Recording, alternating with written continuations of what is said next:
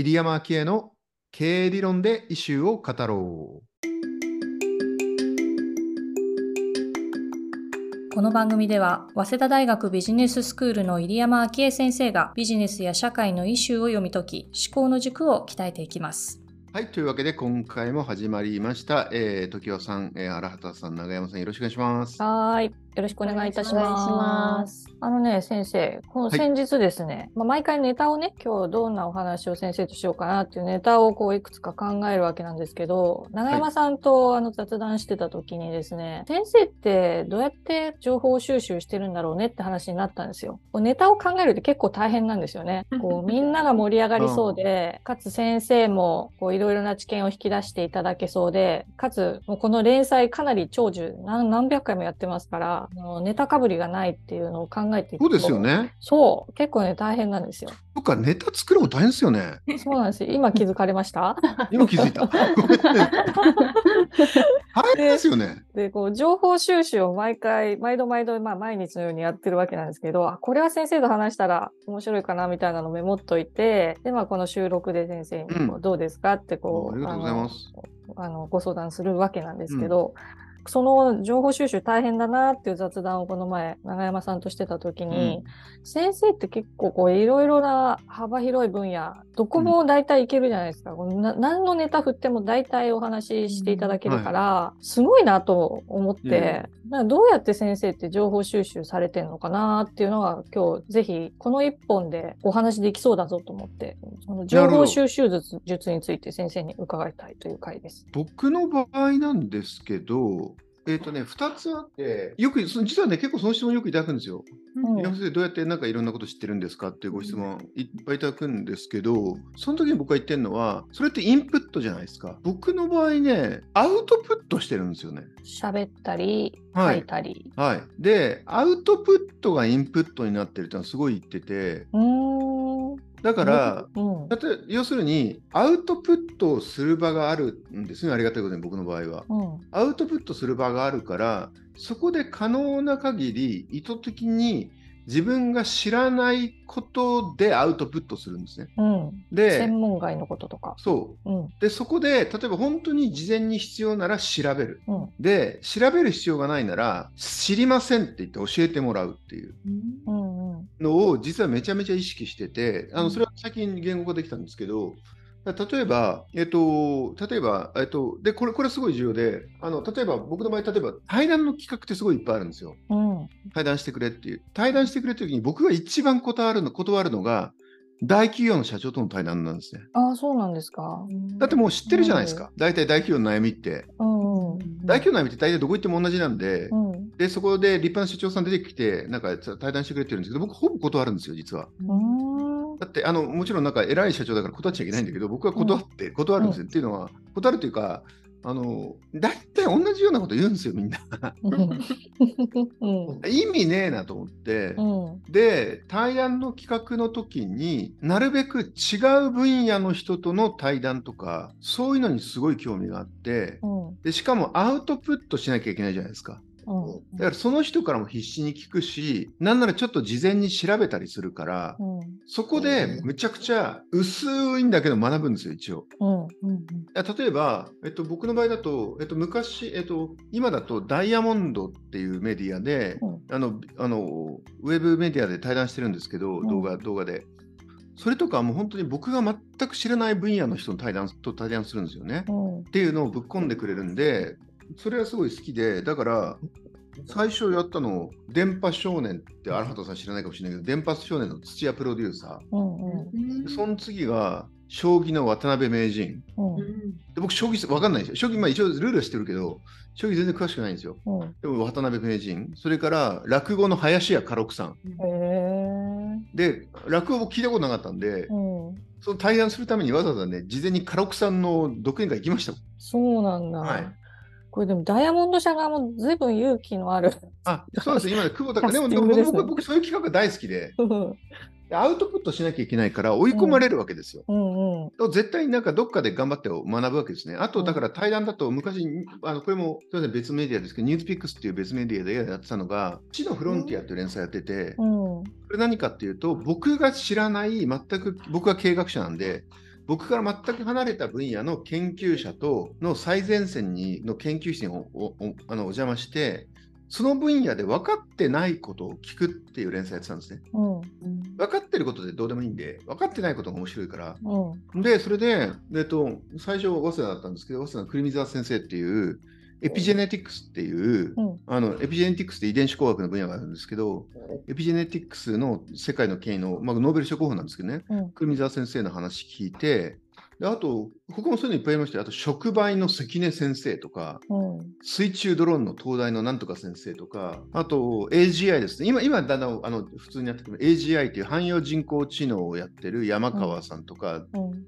同暗号研究所なんですけど、そういう本当のハイエンドな研究者に会って、教えてくださいみたいなのやるんですよね。うんそれをコンテンツするするっていってて、で、僕の場合だけど、すごい。で、あと、ラジオも、僕やってる文化放送の浜松イノベーションカルチャーカフェも、可能な限り知らない分野の人が来るので、うん。宇宙の専門家とか、この前あのノ、ノーベル賞取り取り、ノーベル賞候補でしたけど、睡眠の柳沢先生とか、うん。睡眠研究の、まあ、いっぱい来るんですよ、そういう人たちが。で、そういうので、あの、アウトプットの場を使って、教えてもらって、インプットするっていうのをすごいやってます。うん。だから、この、あのこのビジネスインサイダーの連載もあの知ってるテーマの時もあるけどあの今日もこの後収録であの知らないテーマ多分荒畑さんメインでやるやつとかあってそれできっと荒畑さんに教えてもらうみたいな。だからあの僕の場合特に極端なんですけどアウトプットでインプットするんですよ。なるほど。で。これはねすげえ重要です。あの、多くの人が自分は情報収集しきってないからアウトプットできないと思ってるんですよね。まさに。うん。僕は逆だと思ってて、うん。2、3割知ってたら、アウトプッ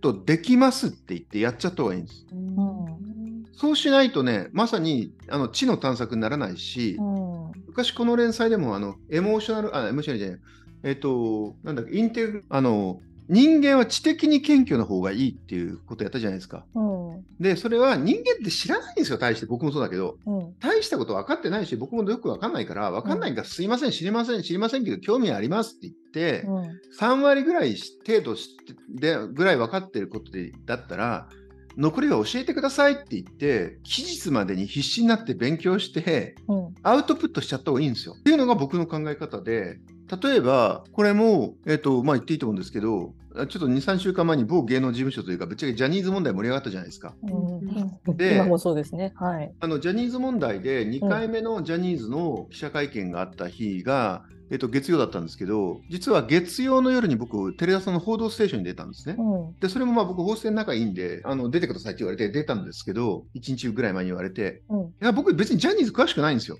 全然。うん。あの興味ないんだ興味ないというか、ジャニーズ自体はよく知らないんだけど、出てくれって言われて、多分僕の中のジャニーズのそのあの騒動とか経営の知識、ジャニーズの云々の知識って、2割か3割なんですよ。だけど、やるって言って、出ますよって言って、で、そうすると必死になって調べるわけですよ。で、実はその記者会見も、ちょうどその時奥さんが日本から、あの日本に一時帰国してたんで、うんなんか奥さんののんびりしてる方がいいんですけど、ちょっとごめんとか言って、あの、一緒に俺、ジャニーズの記者会見全部見なきゃいけないからっつって、ネット配信したから、ちょうど2人で、じゃあお昼ご飯食べに行こうって、2人でカレー焼いてたんですけど、う2ん人でカレー食べながら、あの、ワイヤレスイヤホンつけて、うんでちょっと奥さんもお前も聞くかっつって、お互い片耳で聞きながら、ずーっとイノッチの記者会見見てるんですよ、イノッチというカレー屋で。でもやっぱりそういうのがインプットになって、うんそれでなんか自分が考えたことを当日の放送で喋るみたいな。だから僕はあのよく言うのが、インプットしきれてないからアウトプットしないっていうのは絶対やめた方がいい。うん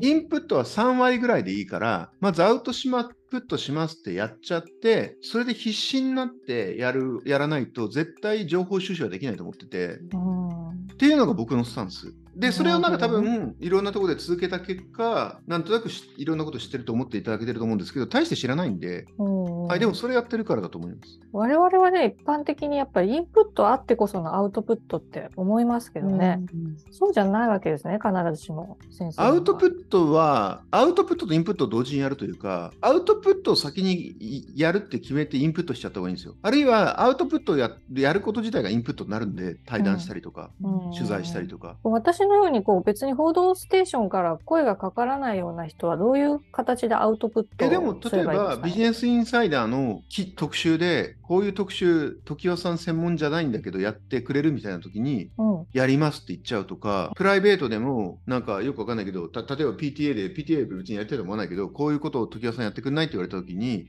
興味ないけどやりますみたいな。うんうん 1, ミ1割興味があったらやった方がいいんですよ。そうか、そこか。1割興味はあるけど、9割ない場合、人はやっぱり興味ないからやらないっていうふうに普通は判断しちゃいますけどね。ううんんうん。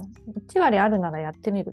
確かに、ま1割やるならやってみるっていう。うん、まさに今私 PTA やってるんですよ、今年度は。はい 誰もやる人なくて。やってみると確かに新しい発見があって、うんなんか意外に面白いなと思うこともあったりあそうですかしますよ。へーうん、PTA って面白いことあるんですか？やっぱり。ありますね。あるし、えっと、なぜこんなにも、なんていうんですかね、あの、PTA のタスクが複雑化しているのかの事情もよく分かったりして。あ学びになるからね。そうそうそう。組織論ですよね。そうそうそう、そうなんですよ。なんか外から見てるとね、なんかそんなのやめちゃえばいいのにとはいはいか思うわけですけど、やめられない事情も確かにあるんだなっていうのが分かったりですね。やってみるとだいぶ違いますよね。情報収集は結構ビジネスパーソンの永遠の課題ですから、なんか、い入山先生のようにこう、いろんな分野をどういうふうにこう、あの、学際的にというか分野横断的にインプットしてるのかなっていうふうに興味あるしようと思ったことないですよ。